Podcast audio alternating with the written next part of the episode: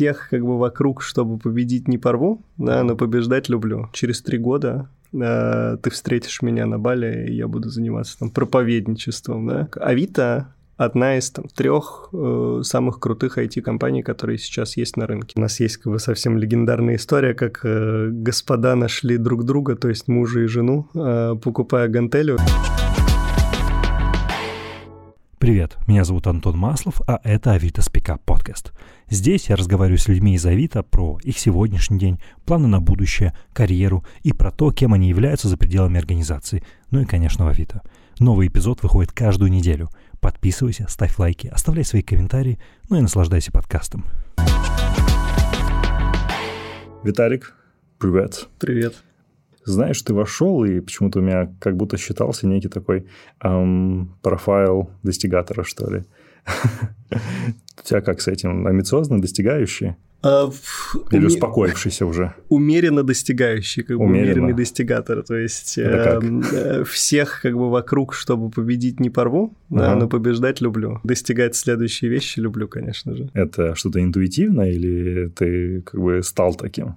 Я думаю, это что-то врожденное в плане того, что тебе mm. хочется двигаться куда-то дальше. Ты в какой-то момент об то, что ты несколько раз это делаешь, как бы таким становишься, потому mm-hmm. что чем дальше, тем больше хочется как бы чего-то нового добиться, иначе просто скучно. Да? Да. Поэтому как бы, это вырождается в тебя просто в какой-то момент впивается, и ты не можешь это отпустить. Ну, если ты ничего не достигаешь, то просто скучно. Да, должно быть, хотя я уверен, что есть люди, которые чувствуют себя вполне спокойно относительно этого. Но интересно, что сказал умеренно, потому что, да, без умеренности, мне кажется, это довольно тяжелая черта характера, которая очень сильно тебя может выжигать с этим сталкивался? Мне кажется, переход же по фазам все равно происходит. Я нет, как ни странно, вот угу. меня не выжигало. У меня есть какое-то количество друзей таких, которые как бы ровно такие, и это тяжело. Она как бы это тяжело, потому что это тебя не отпускает. Угу. Это тяжело, потому что ты там до последнего, до последней капельки энергии бьешься за то, чтобы победить в чем-то даже совершенно неважном, да, как бы, ну вот просто типа, достичь, да, как бы я начал играть, я выиграю, это как бы удовольствия не получаешь. А, и это тяжело, когда ты проигрываешь, конечно. Как бы, у меня скорее, как бы, я понимаю, где мне нужно победить, я понимаю, где я, как бы, участвую просто, чтобы было весело, и я понимаю, как бы, где, где мне не, не нужно играть или не нужно участвовать.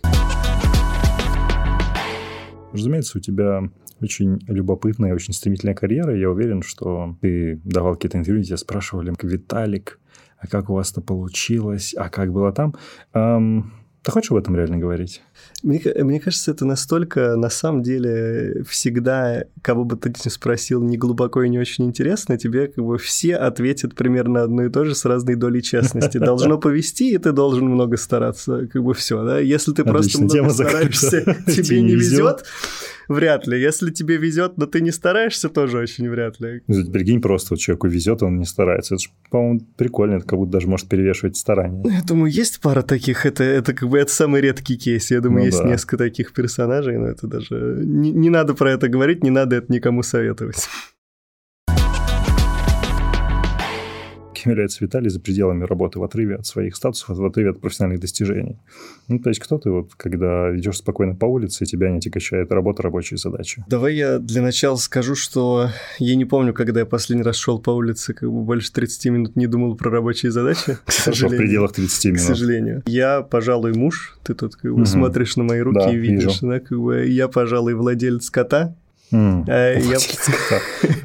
вот, и я, пожалуй, владелец какого-то набора хобби, да, как бы я очень люблю вейксерф, я очень люблю океанский серф, я очень люблю бокс, как бы что меня из этого определяет, да я не знаю, я, наверное, как бы и, не так взрослый, да, как бы и слишком молод, чтобы сказать, что как бы вот он точно я кто, как бы в личной жизни, вот он точно я кто в рабочей жизни, посмотрим. Вот это то, что меня определяет сейчас. А что тебе из этого приносит наибольшее удовольствие? Не знаю, условно, не знаю, потискать кота, провести время с женой где-то, когда тебя никто не беспокоит, не знаю, просто поставить на вейке, на серфе, например. Начали про баланс, да, достигаторство, да. и тут это тоже баланс. Это баланс работы, это баланс общения с женой, друзьями, это баланс каких-то хобби. Угу. Я бы сказал, как бы для меня точно большой выбор вот эти все водные виды спорта, а, потому что это просто настоящая возможность отключиться, угу. когда ты 40 минут пытаешься заплыть на волну в океане, как бы и тебя бьет волнами, и тебе не, ты больше не можешь ни о чем думать, да, с одной стороны. С другой стороны, когда ты стоишь на доске, это вот как бы точка, когда ты контролируешь только свое тело, отключен эмоциями. Угу.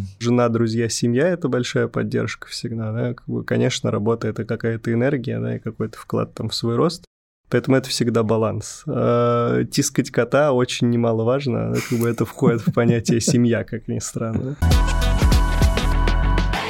Давай все же поговорим про рейтинг Forbes 30 до 30. Но прежде всего мне интересно, как ты себя почувствовал, когда пришло это уведомление, просто новость о том, что, слушай, мы вот тебя внесли в список таких, ну, наиболее потенциально успешных россиян а, определенной очень важной для тебя категории менеджмента. То есть это, это не киберспорт, не медиа, а это именно менеджмент, то, там, чем ты занимаешься всю свою осознанную жизнь. Что, что почувствовал? Представляешь, как было бы мощно, если бы я менеджментом занимался всю жизнь, а выиграл бы в киберспорте. Прикинь. Это было бы, не... Э, это было бы мне кажется, даже более неожиданно интересно.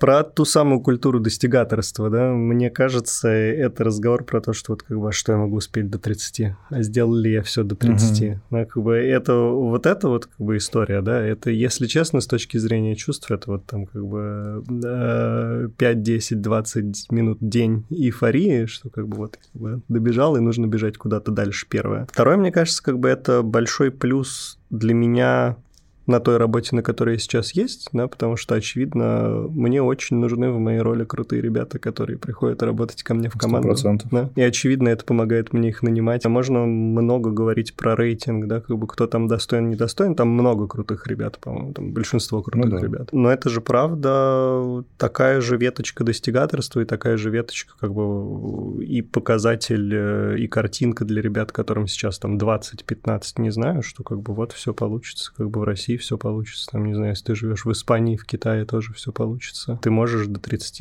много чего крутого сделать. Но как бы. Что важно в разных индустриях как раз-таки, как бы про киберспорт. Там мы-то скучные управленцы, но вот ты можешь как бы накликать себе фрагов, и тоже ну, да. это тоже успех. Там можно, знаешь, как накладывать Хочется, вот вы все по-английски говорить в своей корп-культуре, бросить слова, теперь мне захотелось тоже. Некий clock накладывает на тебя в том смысле, что ты начинаешь как будто еще больше требований к себе предъявлять потенциально, что, ну, как бы на тебя обращен взор некий, и как будто можно не справиться с этой неоправданной перегрузкой себя, потому что ты такой, так, ну раз я попал, вот теперь мне надо двигаться еще больше, и как будто после 30 многие могут это, как сказать, ну, не вывести.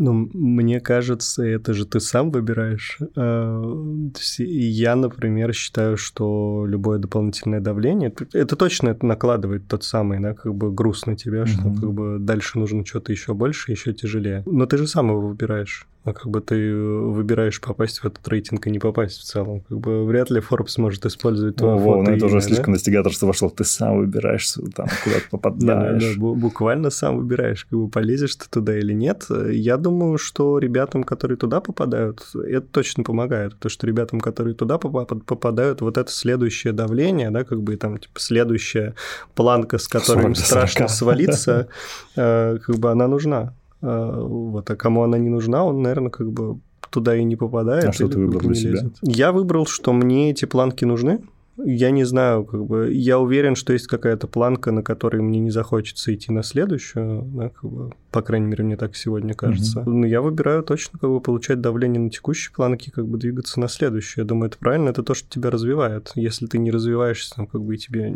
не больно в жизни, мне кажется, тебе просто неинтересно. Это, конечно же, как бы, копая в рефлексии какое-то количество комплексов, какое-то количество там всего, да, потому что то, что ты говорил в начале, есть ребята, которые достигаторством не занимаются, совершенно счастливы. Вот, мне кажется, это самые здоровые, счастливые люди. Ну, вот это очень важный вопрос, да, именно про эм, счастье, которое, знаешь, наверное, в данном случае, если копнуть еще глубже, не рефлексия, оно связано с пониманием собственного призвания. То есть, э, для чего ты здесь? Ты свое призвание понимаешь? Как ты думал в эту сторону? Очень хороший вопрос. Я сегодня на него себе отвечаю так. Мне кажется, есть какое-то количество людей, вот, у которых, э, смотря на их жизнь назад, да, потому что это люди, которые там либо уже очень-очень взрослые, либо покинули этот мир, да, там было одно призвание, потому что они сделали что-то одно невероятное большое, угу. что затмило все. Э, я такого призвания для себя не нашел. Да. Мне кажется, что для большинства людей, включая меня, кто там не строит всю жизнь ракету первую в мире, да, или не создает как бы что-то невероятное новое в любых сферах жизни. Для большинства людей, я думаю, как бы призвание это вопрос там твоего ремесла угу. и каких-то твоих следующих достижений. Вот я бы сказал, что призвание, жизнь проживем, посмотрим, что там будет самое большое. Может быть, окажется, что как бы через три года э, ты встретишь меня на Бали, и я буду заниматься там проповедничеством, да.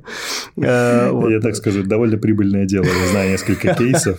Не таким есть... проповедничеством. Нет, там есть энергетические хиллеры, на сеанс с которыми стоит, ну ты, слушай, там наши с тобой годовые зарплаты там зарабатываются, не знаю, за пару недель. Не сомневаюсь, не сомневаюсь. Вот. Я бы сказал, что я сейчас свое призвание вижу в том, чтобы делать то, что мне интересно, и то, что как бы дает пользу другим людям, бизнесам, чему угодно. Да?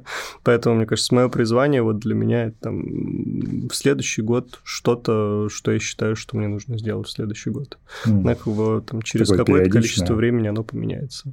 Может быть, вот там как бы в какой-то момент я скажу, я нашел свое призвание, и следующий следующие 30 лет я должен сделать что-то невероятно большого. Слушай, а с точки зрения баланса своей, своего внутреннего ощущения, свободы и не свободы, не свободы в том смысле, что вот есть определенные цели, которых надо достичь. Ты склонен считать себя свободным или скорее нет? Я склонен считать себя скорее свободным. Мне кажется, свобода определяется тем, понимаешь ли ты, что ты как бы в любой момент можешь поменять что-то в своей жизни, да, как бы и тебя ничего не держит. Или тебя все держит, тебе как бы ты, ты вынужден, ты делаешь только потому, что вынужден, и все. Вот я в своей жизни, слава богу, в большинстве случаев, как бы в больших ситуациях такого не чувствую. Да? Понятно, ну, понятно, что там, как бы, когда ты выходишь на улицу в городе, тебе нужно одеть футболку. А как бы ты вынужден. Как бы ты не хотел, наверное, выйти без футболки и штанов, это не выйдет. Да? Как ну, бы, да. Но это очень мелкие вещи. А в больших вещах, вот я думаю, важно понимать, что большая вещь это то, что чего ты хочешь, а если ты завтра не будешь хотеть как бы, заниматься этой большой вещью, ну, как бы и тратить там большую часть своей жизни на это, ты можешь это не делать. Вот я в этом смысле абсолютно свободен. Мне просто, знаешь, почему этот вопрос вообще в голову пришел? Он пришел, наверное, когда я смотрел твой карьерный трек, в котором значится с точки зрения образования бизнес-школа Уортон в университете Пенсильвании, если я не ошибаюсь. Угу.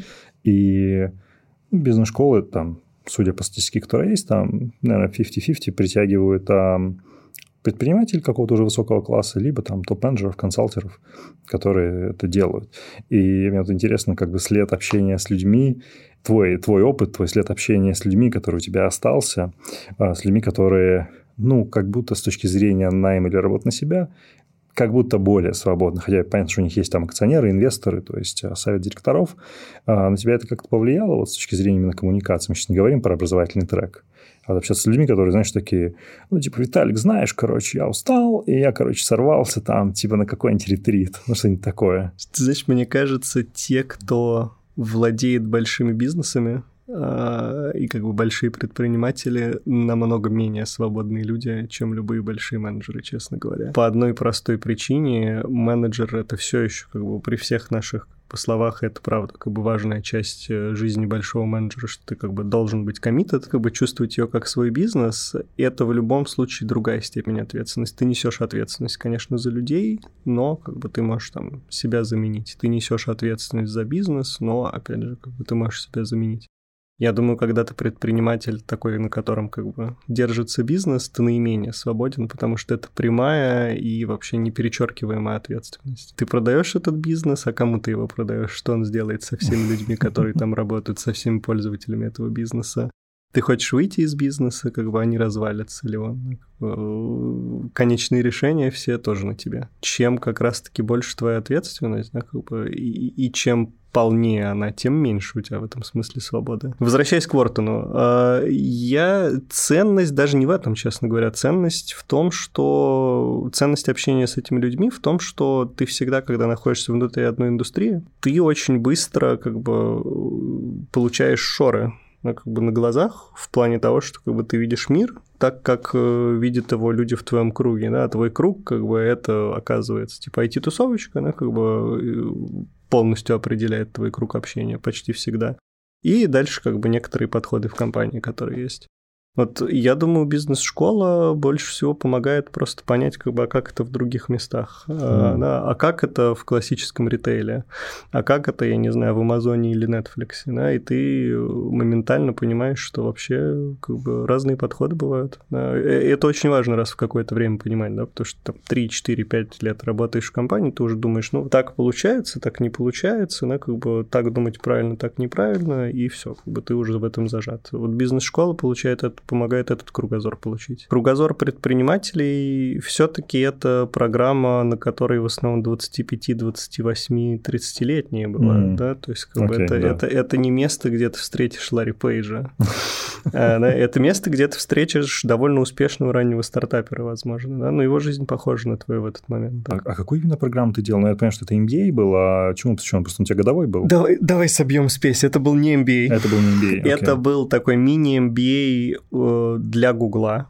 Okay. А, ну, то есть это вот именно для ребят, которые работают в Гугле, на который Google выбирает там самых перспективных ребят, и вот там как бы X процентов и отправляет. И это такой как бы сжатый MBA, в котором ты внутри года несколько раз по несколько недель проводишь там, то, что называется он-сайт, угу. как бы и у тебя те же MBA преподаватели, те же MBA курсы, как бы и все-все-все. А другую часть времени ты там дистанционно тоже подключаешься, учишься, что-то делаешь. По сути, я бы сказал, там 60% от программы MBA конденсированные вот в очень узкие куски времени и еще в дистанционное обучение.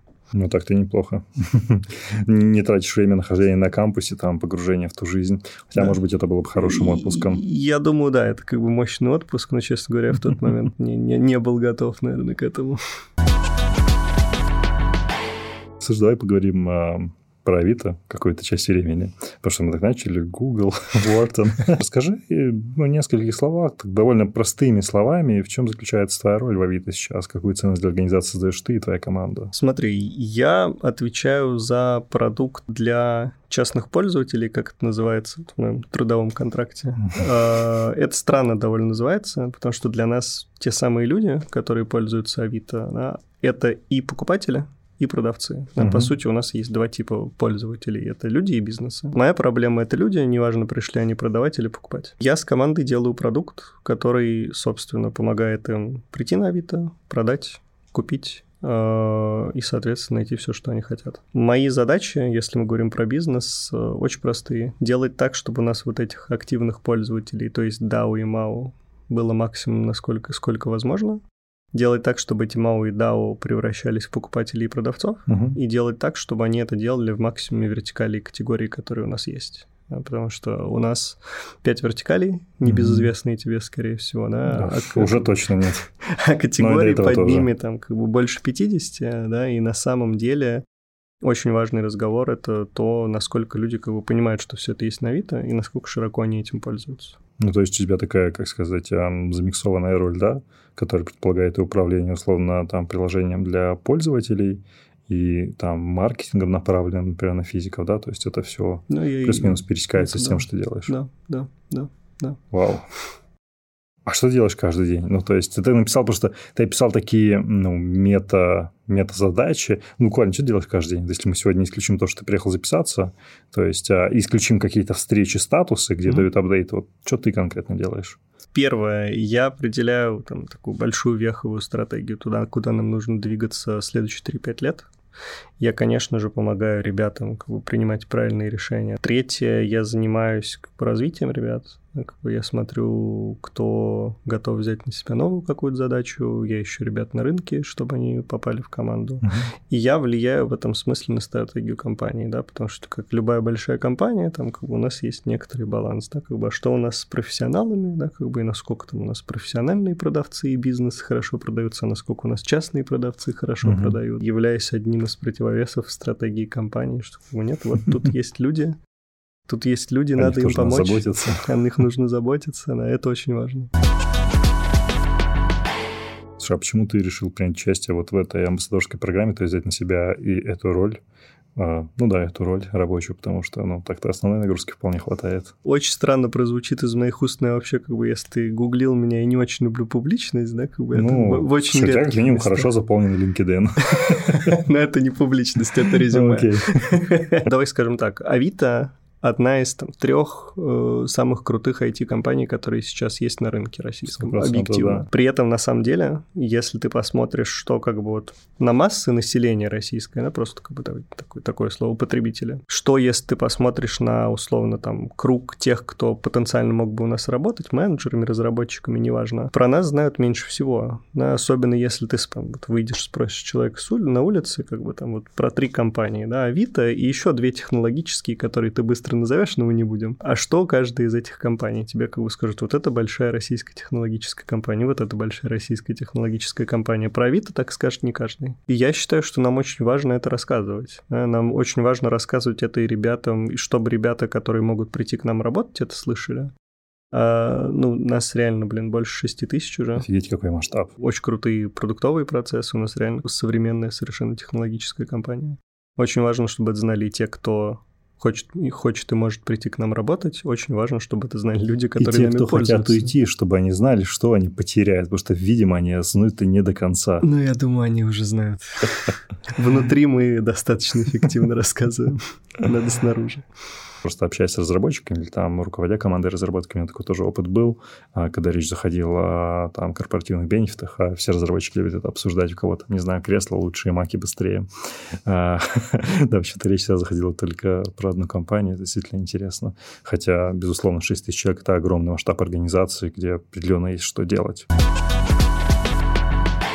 Смотри, мы знаем, что Авито как, а, как название, да, как сущность, она не имеет никакой интерпретации. То есть, что это, непонятно. Но если бы я попросил тебя это определить, как бы ты это определил? То есть, что это? У нас очень свободная беседа, да, как бы тут большая часть вопросов и флоу, который идет, э, он не заскриптован, ничего, ничего не было. Но нельзя как бы соврать и сказать, что как бы я не, при... не, не видел какие-то базовые как бы ну, наметки конечно. вопросов, которые будут, да, и вот и я этот вопрос видел, я честно открыл поисковик. Так. Э, и буквально вбил, почему Авито называется Авито. Я тоже так делал. Потому что, потому что я не знал. Тогда ты знаешь, какой там результат. Одна из верхних ссылок, там будет написано как бы слово Вита — это жизнь. Да-да-да. А А как букву добавили, потому что... Ну, чтобы попадать типа в первые места разных каталогов. Честно, как бы я не присутствовал при создании бренда Авито. Я был тогда еще, возможно, школьником. Прямого ответа от фаундеров, например, у меня на этот вопрос не было. Да? Как бы, но если отвечать отвечать на вопрос, что это для меня, мне кажется, когда ты говоришь да, про компанию, да.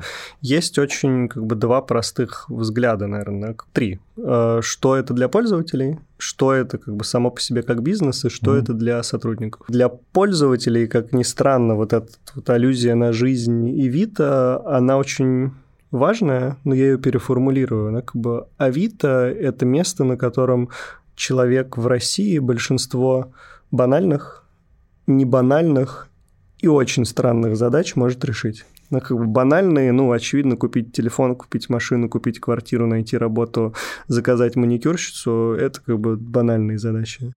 Ну, не банальные вещи. Это истории про то, чтобы купить, например, тягач. Знаешь, такие тягачи на железной дороге вот ну, буквально ну, да, у нас да. продаются. Да? Или купить какую-нибудь старинную монету. У нас есть как бы совсем легендарная история, как э, господа нашли друг друга, то есть мужа и жену, э, покупая гантелю. Я думаю, тебе эту историю уже нет, рассказывал кто-нибудь. Нет, никто. Скажи. А, вот, ну, в общем, у нас есть как бы невероятные истории. Ребята скоро женятся у нас в офисе даже, потому что мы их нашли, там как бы поняли, что это происходит. Они к нам сами пришли, рассказали. Там, как бы парень продавал гантелю на Авито. Так. И девушка покупала эту гантелю. И, собственно, как бы они встретились, парень ее увидел, понял, что это как бы вообще судьба. Они пошли на свидание, и вот как бы получилась Дошли свадьба. до свадьбы, ничего себе. Это что такое Авито для пользователей? Я думаю, Авито как бизнес — это как бы с двух сторон поток людей.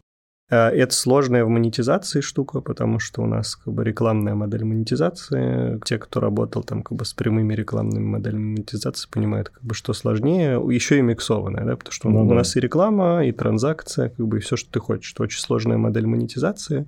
И это очень большой, успешный, крутой бизнес. Я думаю, для сотрудников это место, в котором можно придумывать что-то новое, и это место, в котором э, можно брать на себя ответственность, э, что очень важно, да, и помогает э, расти. Все твои коллеги меня прекрасно в этом убедили за время этих разговоров. Не могу согласиться больше. Слушай, но кто-то же ведь может э, задуматься. Есть э, Виталий, который работал в KPMG, а затем там долгое время работал в Гугле, и почему-то он остановился именно на российской компании. Типа, как же так? Почему ты ушел из Гугла, где есть бесплатная еда и столовка? Типа, ну, условно, я понимаю, что это совершенно не главное. Мгм. Но со стороны это довольно, знаешь, такие fancy преимущества, которые думают, вау, это же вообще круто, ты можешь не тратиться на еду, например. Ну, вообще, то есть, да, это же ведь огромная технологическая компания, Alphabet, огромнейший бизнес. Но ты, тем не менее, например, перешел в Авито. Как ты принимал это решение? В Авито тоже есть компенсация питания, бесплатные фрукты и напитки в столовой и все, что вы хотите. Все хорошо, это вопрос с повестки. Если серьезно, разговор же довольно простой. Google как раз это большая, очень успешная компания. Она очень э, хорошо и плотно создалась на рынке. Там много очень успешных больших продуктов, которые нужно поддерживать и, э, и которые нужно просто дальше бы постепенно развивать. Мгм. А мог ли я остаться работать в Гугле и развивать какие-то продукты? Конечно, мог. Ну, как бы, я думаю, это вот вопрос жизненного пути и достигаторства. Авито – это место, в котором все еще как бы есть много всего, что можно перевернуть. Все Мгм. еще есть российский рынок, на котором как бы есть 10 тысяч вещей, которые можно сделать, 10 тысяч неохваченных вещей, десятки процентов как бы, пользователей в населении России, которые не пользуются Авито, и десятки тысяч кейсов, которые Авито может закрыть, Мгм. которые как бы никто не закрыл, да, и с помощью которых можно сделать просто жизнь людей удобнее. Поэтому как бы честный прямой ответ очень простой. Э, В компаниях, как Авито, есть намного больше задач, которые можно сделать. Поэтому я пошел за тем, чтобы отвечать за больше, переворачивать чуть больше, менять больше, нести больше ответственности. Насколько вероятно, что этот путь приведет тебя в какой-то собственный бизнес, создание собственной истории? Потому что это же тоже про изменение, в первую очередь, изменение себя и своего образа жизни, но во вторую очередь про изменение какой-то решения проблемы, если она на рынке существует. Прекрасный разговор, честный ответ я не знаю. Но как бы в ближайшие годы в Авито точно есть что делать. Да, э, есть ли у меня сегодня идея для своего бизнеса? Да? А мне кажется, что все-таки, если ты хочешь что-то делать, да, как бы у тебя должна быть идея для своего бизнеса. Ну, точнее, да, есть два типа. такое. Наверное, есть два типа людей. Есть серийные предприниматели, да, как бы вот у них- Дурацкий термин такой. Да всё, мне кажется, прекрасный, как бы в том Вообще смысле, так не что, кажется. типа, Вот сейчас зарубимся. Вот у тебя зашито как бы в крови, что ты как бы хочешь предпринимать, чтобы зарабатывать деньги. Это как бы некоторый путь. Есть еще очень классное русское сленговое слово «темщик». Темщик. Э, Да, как допустим. А есть там как бы, ну, вот там бизнесмены от того, что как бы они создают что-то крупное, большое, как бы об какую-то новую идею. Здесь серийное предпринимательство, мне вот что, а, наверное, мне не до конца понятно, ну, чисто эмоционально не до конца понятно. Ам, Твоя команда, ты, да, а, ты строишь некий бизнес, но ты строишь его с целью, чтобы продать? Ну, то есть... А как? Ну, ты же ведь должен... Я просто не понимаю, как вот эта вот цель может сочетаться с тем, что ты должен быть реально вовлечен. Ну, то есть, ну, какое отношение будет, ну, не знаю, часть людей такие, да я серийный предприниматель, окей, темщик, ну, допустим, ты думаешь, ну, блин, ты строишь компанию, чтобы ее скинуть, а как? Ну, то есть, ты же должен быть вовлечен, действительно переживать, тяготеть, и я не знаю, ну, условно, там, тот же Ларри Пейдж, но было бы странно, если бы, знаешь, он сказал такой, да не, я строю Google чисто на продажу. И ты такой, типа, чего? То есть, ты не можешь представить такие вещи. По большому счету, люди, именно те предприниматели, которые построили очень большие компании, ну, вы именно их так прекрасно знаете, там, не знаю, Марк Цукерберг, там, Илон Маск, в России, я не знаю, это там Федор Овчинников, например, там, или Елена Шифрина из Bite. Ну, странно, представьте, я с ними общался, и то, что так, ну, никто из них не строил компанию на продажу. Да, привлечь инвестиции, окей, fine, продать какую-то часть equity, но продать бизнес нет. Поэтому у меня серийное предпринимательство немножко раздражает. Знаешь, какие-то суетологи, которые добегают до какой-то там оценки такие, ну, это мне хватит на пару лет почилить и, типа, сделать один бизнес, скидывают компанию. Это меня, ну, как бы, как будто из этого не может получиться большой продукт, знаешь.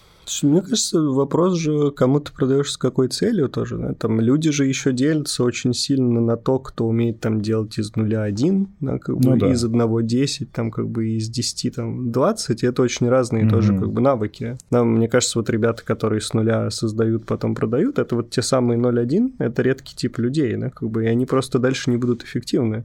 Если ты посмотришь на большинство примеров э, вот этих глобальных гигантских компаний, построенных фаундерами, там только Марк Цукерберг остался в управлении, это честно. Это да, да как это очень редкий местах, случай. Да, в других местах как бы люди тоже понимают, что в том числе они ценности дополнительной компании уже в этом смысле не несут. Наоборот, даже блокируют скорее. Да. Более того, на самом деле вот все компании того размера и того масштаба, как бы они не то, что уже управляются фаундерами, да, там ну, совет нет. директоров, как Конечно, бы сток-маркет. директор все, как бы там уже... Ну да, я просто что-то подумал про Илона, Илона, ну да, он тоже нанимает постоянно генеральных директоров, он не является же CEO нигде.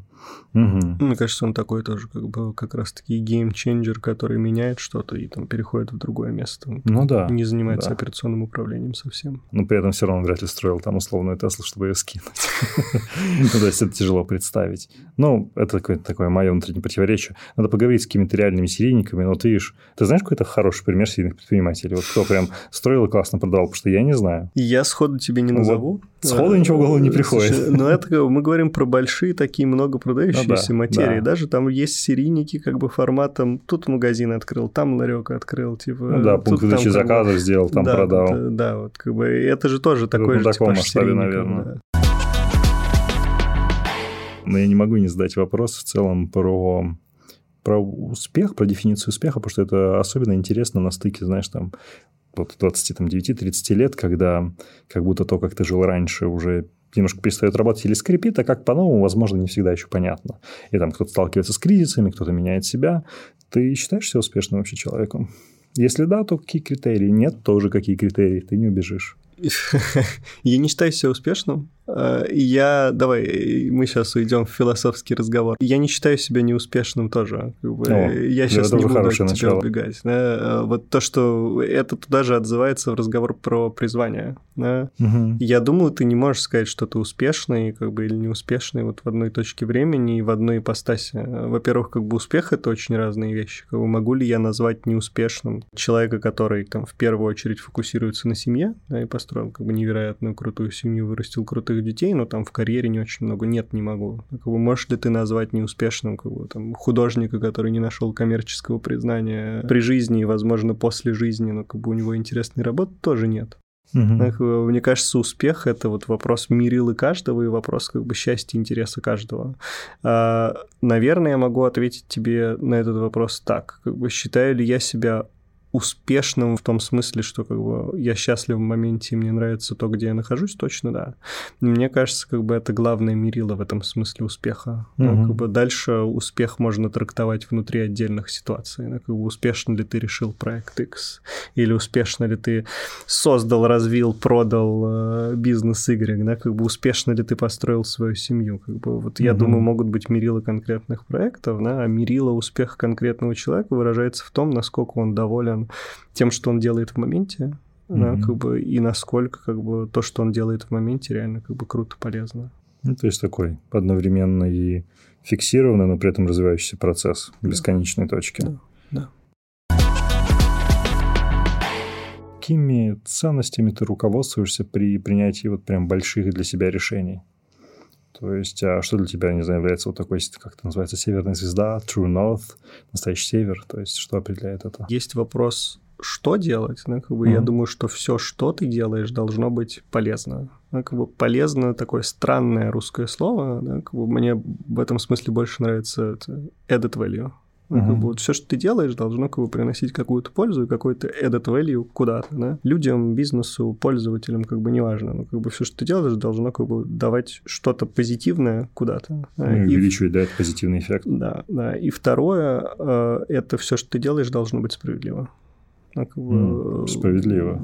Справедливо. Справедливо это не всегда как бы здорово, как бы, но справедливо, я думаю, как бы это всегда как минимум честно. Вот если то, что ты делаешь, ты можешь объяснить, почему принесет куда-то пользу и почему будет э, с точки зрения того, как ты это делаешь по отношению или к людям, животным, другим бизнесам, пользователям, чему угодно справедливо, значит, ты делаешь все правильно.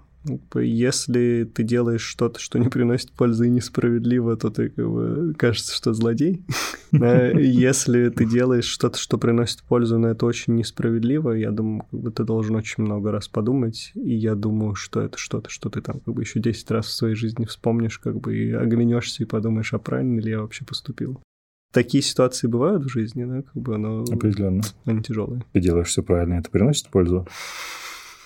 Да? Я стараюсь делать все правильно, и это ну, принос... и чтобы это приносило пользу. Блин, круто. Виталик, огромное спасибо. Спасибо тебе.